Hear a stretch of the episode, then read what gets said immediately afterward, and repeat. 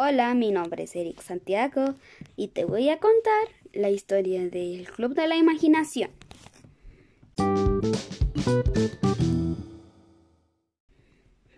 Cata es una niña que le gusta explorar el bosque. Un día se encontraba allí y de repente vio una vaca, muy diferente a todas las demás, pues era de color azul. Cata se sorprendió y muy nerviosa se le acercó.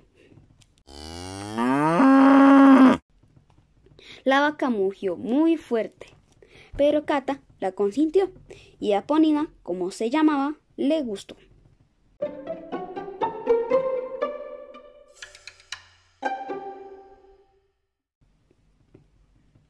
Cata se la llevó a su casa y con la abuela Lili tomaron chocolate, mientras que Renzo le ladraba muy fuerte a Ponina.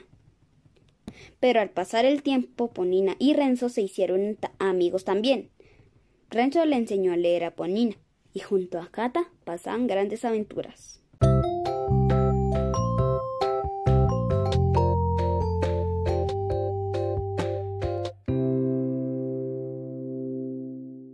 En una de esas conocieron una novela, La Tortuga, Rosa y Voladora.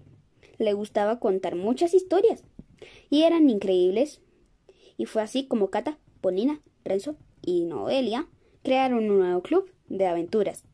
Le llamaron el Club de la Imaginación. Y allí tú eres un invitado. ¿Te animas a ser parte de este club? ¡Descúbrelo!